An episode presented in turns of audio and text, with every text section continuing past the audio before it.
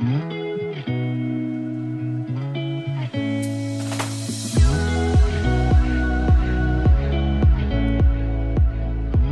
大家好，欢迎来到 Annie 爱情急诊室，我是 Annie，你的爱情诊疗师。在这里，我会解答大家在感情上遇到的疑难杂症，陪你在爱情里成为更好的自己。喜欢我的节目，欢迎到 Apple Podcast、Spotify 给我五星评价，也可以小额赞助我们，支持我持续带来更好的创作给大家。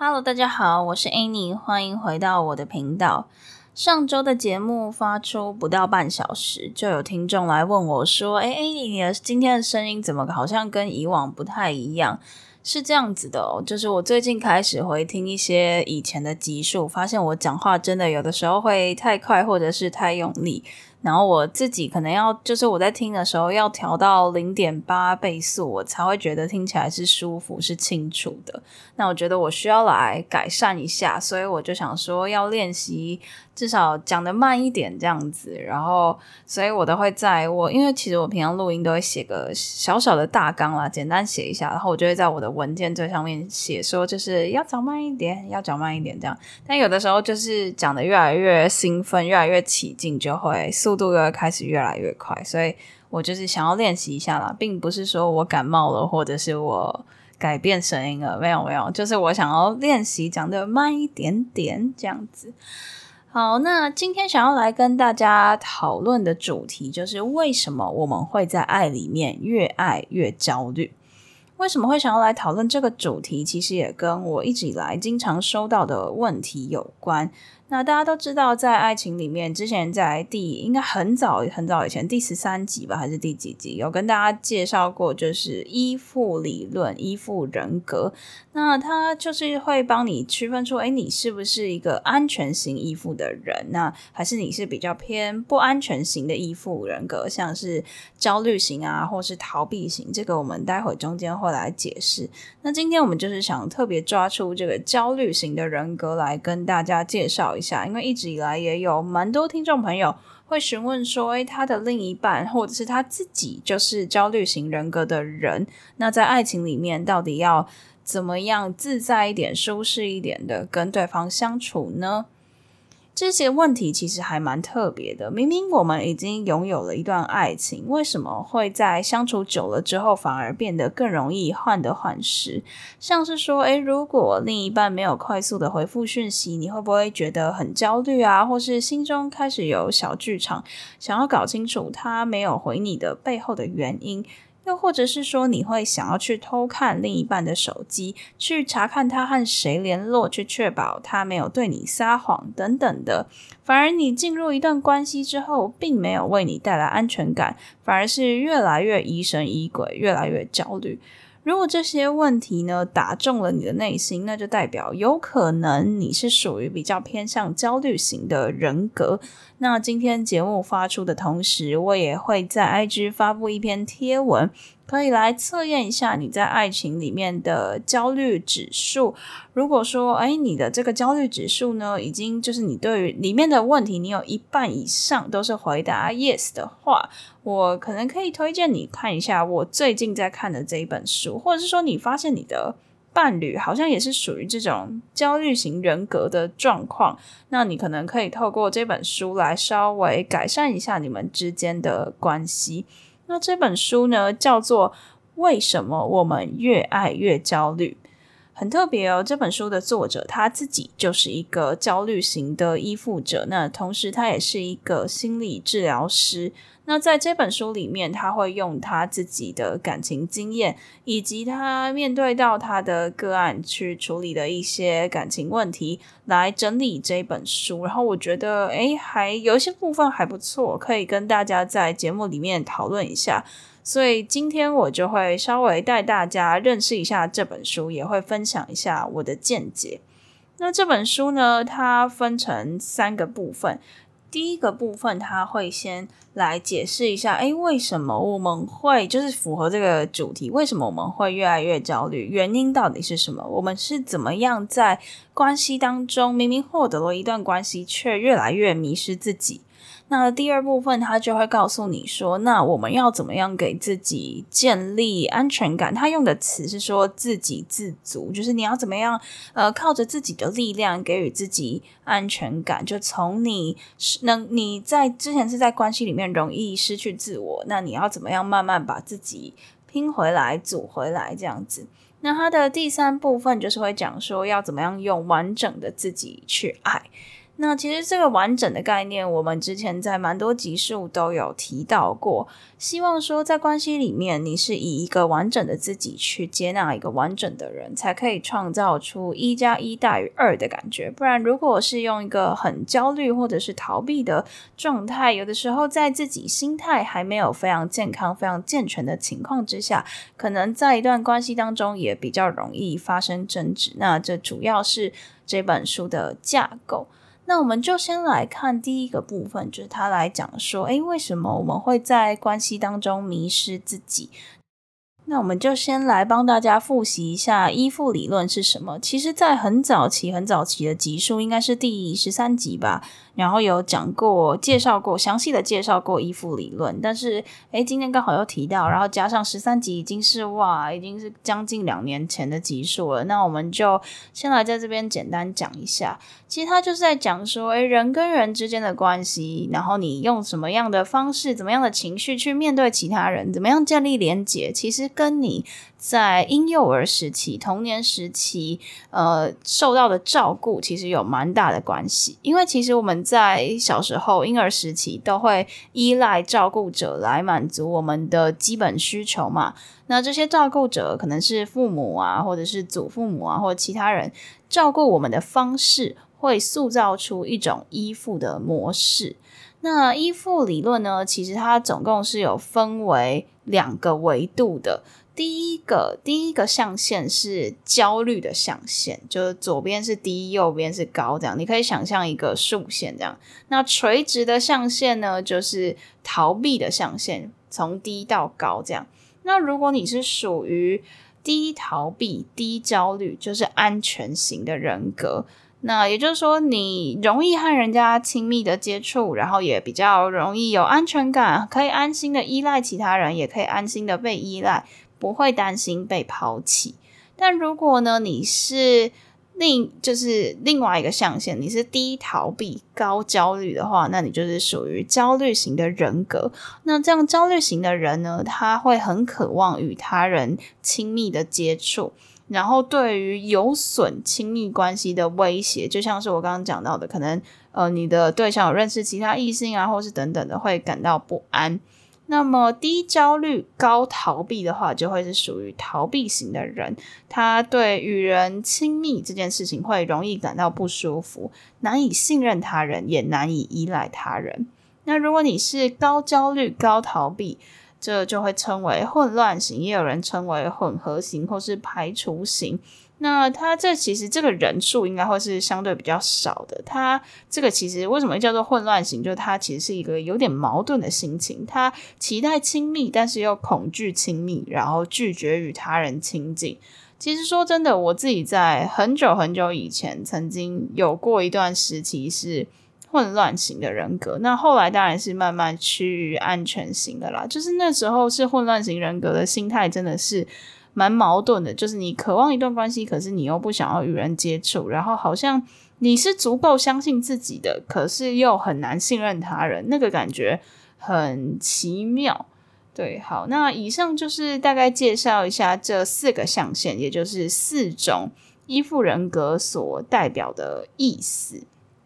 那跟大家介绍这四种呢，其实也不是说你一定就是分为这四种，因为其实有些人他在小孩子的时期，他就经历了不止一种的依附关系，可能是因为他有有些来自爸爸，有些来自妈妈，或者是他的照顾者有改变，或是照顾的形态有所改变，那也有可能是他在长大之后遇到不同的情况，也会带出不一样的依附反应。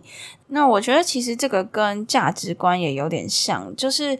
价值观啊、个性，它可能是在你比较小的时期就已经定下来，然后也有可能跟着你长大的过程当中遇到的人事物而产生了一些变化。那这些并不是说，呃，我跟你介绍这四种依附理论，就是依附人格，就是有谁是好，谁个哪一个是好，哪一个是不好，并不是这个意思，而是说，这是你在一段关系当中表现出来的样子，是你自己的一部分，就像个性啊，或者是价值观一样。那你不需要要求说，你一系之间就应该要完全改变到安全型，或者是怎样，而是说去理解你自己习惯表现出来的依附人格，并且在你和自己相处以及和对方相处的时候，去寻求一个共存的平衡点吧。就是既可以让你自在舒服的做自己的样子，但是让你也可以在关系当中是一个健康，然后彼此可以成长、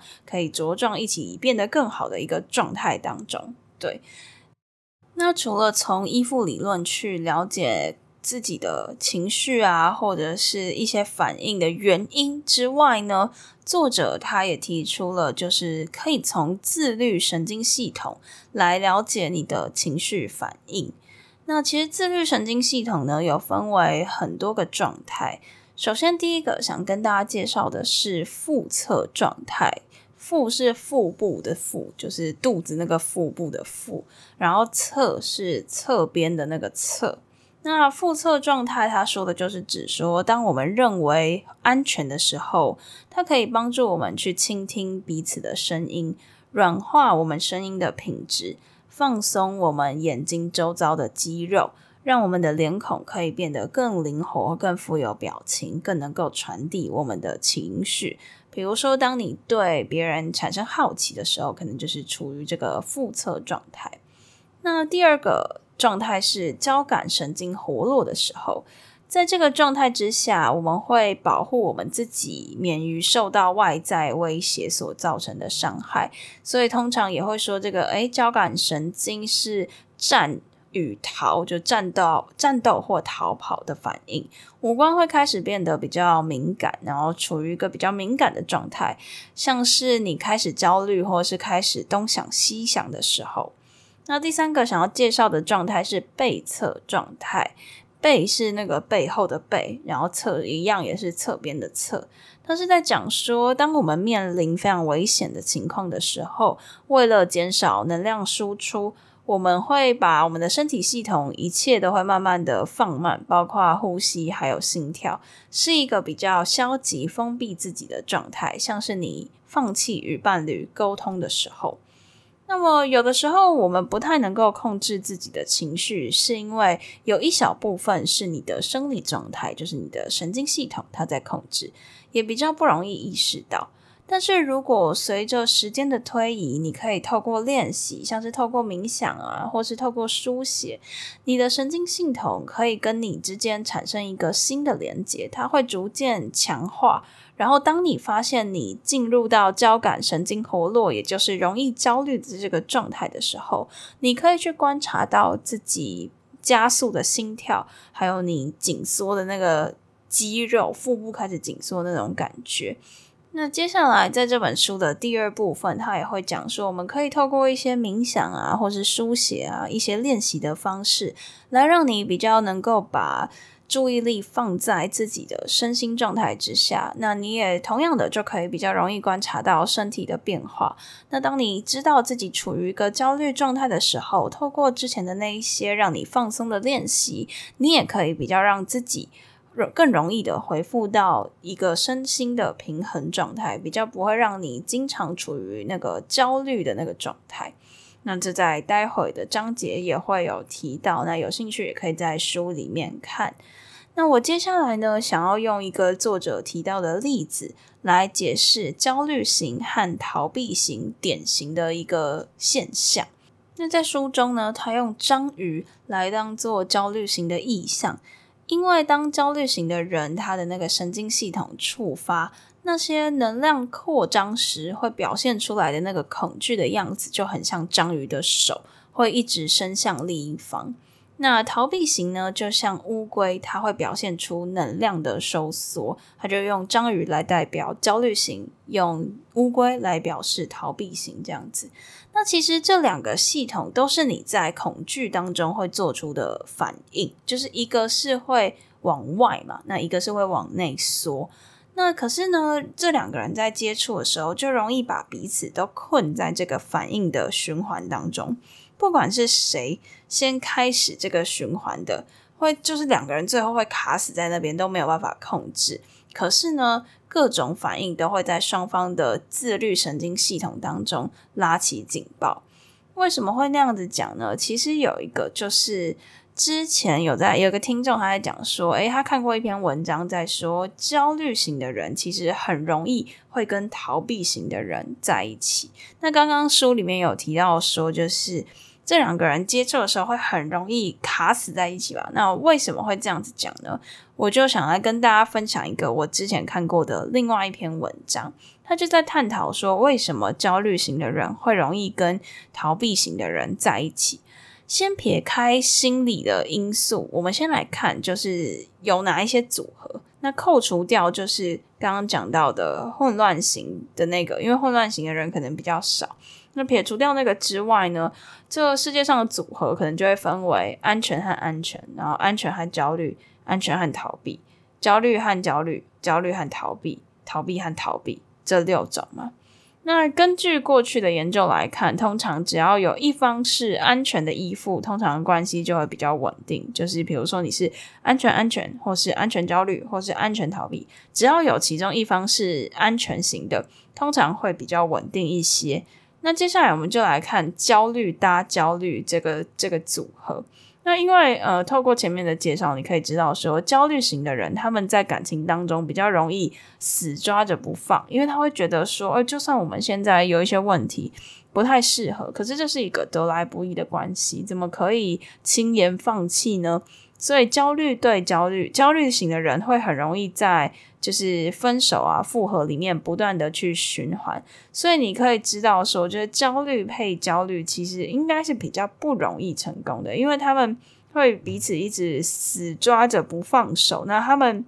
就会彼此两个人两个人都是属于这种焦虑的状态的话，他们就会一直在这个循环里面。那剩下的两种类型，一种是焦虑和逃避，和他要逃避和逃避嘛。那我们就先想，逃避型依附的人，他比较没有对人比较没有信赖感，所以在感情当中是属于比较被动一点的。如果两个逃避的人在一起，其实要擦出火花的机会比较低。那剩下的就是焦虑和逃避嘛。那为什么逃避的人会容易被焦虑的人吸引呢？其实那是因为逃避的人，他其实并不是说他不需要爱，他还是依然拥有就是想要被爱的这个需求，只是说他会选择用封闭自己来当做一种自我保护的方式。那么相反的，焦虑的人，他们是渴望爱的人，那所以他在追求的时候会用尽一切的力量去追求、去努力这样子。所以在焦虑的人，他们穷追不舍之下。逃避的那一方，他基于保护自己的机制，往往会被这样子就是焦虑依附的人这样子奋不顾身的举动所感动，因为他会觉得说，哦，我就是已经一直把逃避的人会觉得我就是一直把自己锁起来了，但是焦虑的人还是。这么奋不顾身，这么长期的为为了打动我而做出这么多事情，所以就开始慢慢的可以对他们产生一点点的信任。那这也就是为什么逃避型的人经常会选择和焦虑型的人在一起的原因。一来是就是逃避逃避的人对逃避的人不感兴趣嘛，对不对？因为他们彼此比较不容易产生火花。那再来就是可能呃多半啦，就是根据之前的一些统计，好像有发现说，诶，安全型的人多半都会有伴侣了。那么加上这样子焦虑的人会对逃避的人这样穷追不舍的样子，刚好可以突破他们的心防，所以就很容易焦呃很容易逃避的人会喜欢上焦虑的人。那么，另外一方面，对焦虑型的人来说，为什么他会被逃避型的人所吸引呢？那是因为啊，逃避型的人这种呃飘忽不定的感觉。反而更会去激发焦虑型的人去付出的感觉，就是好像你你越是不想要理我，我越是想要表现得更多，表现出我爱你的那个样子。所以这样子的感觉就会让焦虑型的人对这个关系很上瘾，就是会觉得他在这段关系当中比较有主动的机会。所以呃，回归到刚刚讲的，为什么会说章鱼跟乌龟容易会就是陷入那个纠结，也就是像刚刚前面讲的那个原因，他们会很容易进入一段关系，可是当发生问题的时候，他们也会比较容易找不到一个好的解决的方式。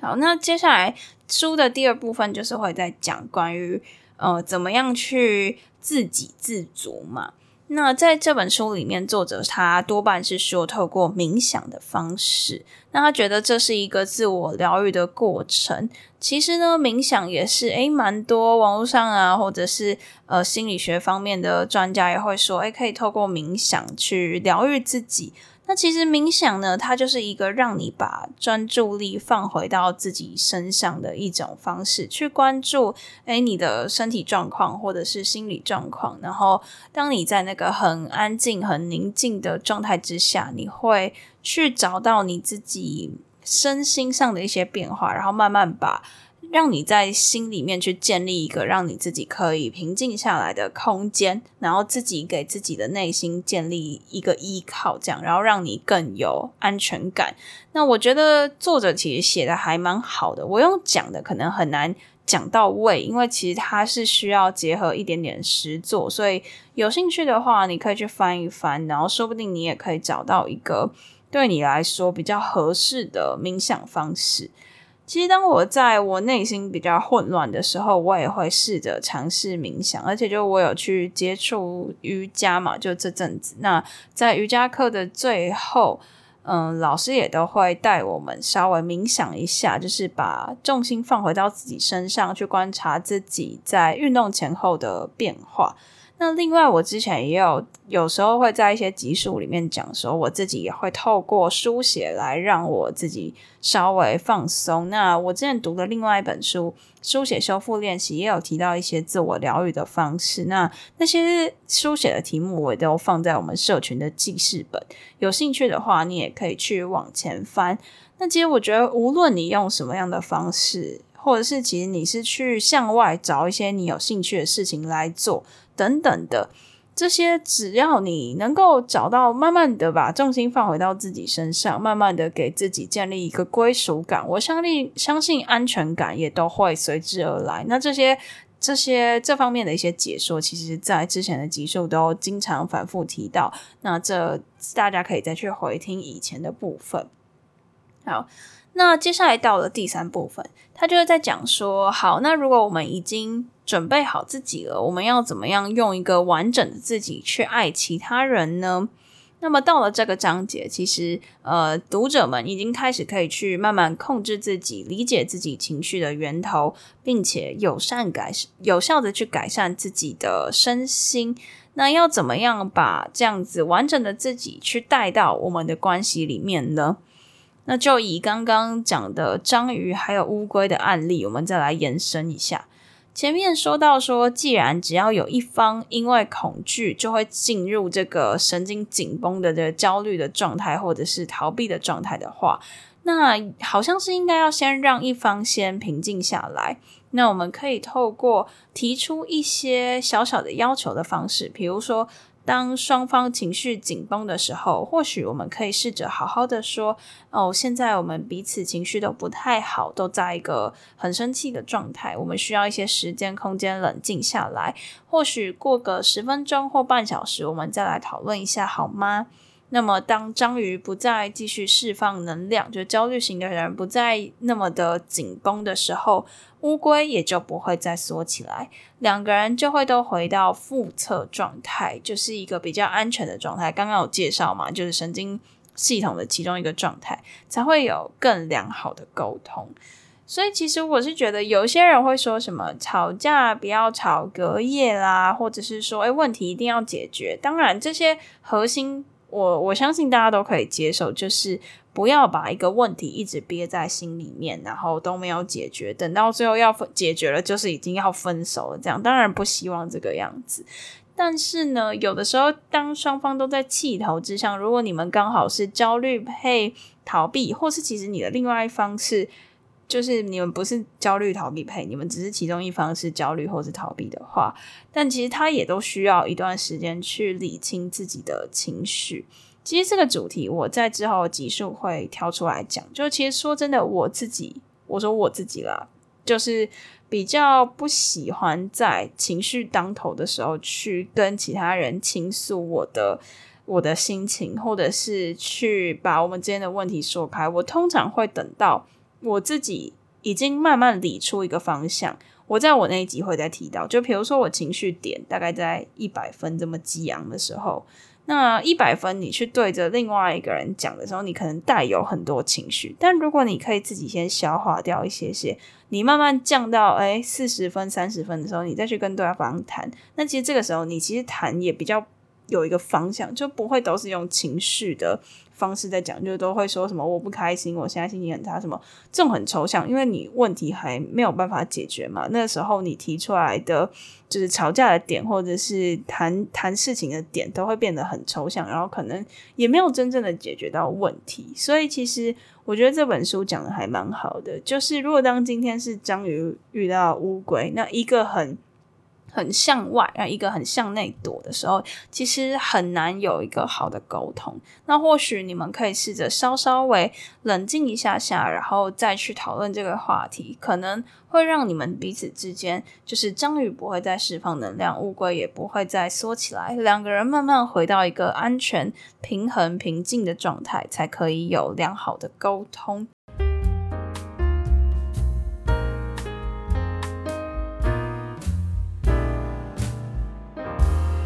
好，那最后呢，我想要说的就是，我觉得在看完这本书之后呢，其实我觉得它有一点像是一个与自己对话的过程，就是他会去厘清，就在书里面会去厘清我的问题，然后帮我找一些解决的方法，并且也告诉我怎么样实践。那么在这些过程当中，我觉得最重要的就是你把真实的自己找出来。然后，因为书其实它能够做的是去引导你挖掘你自己，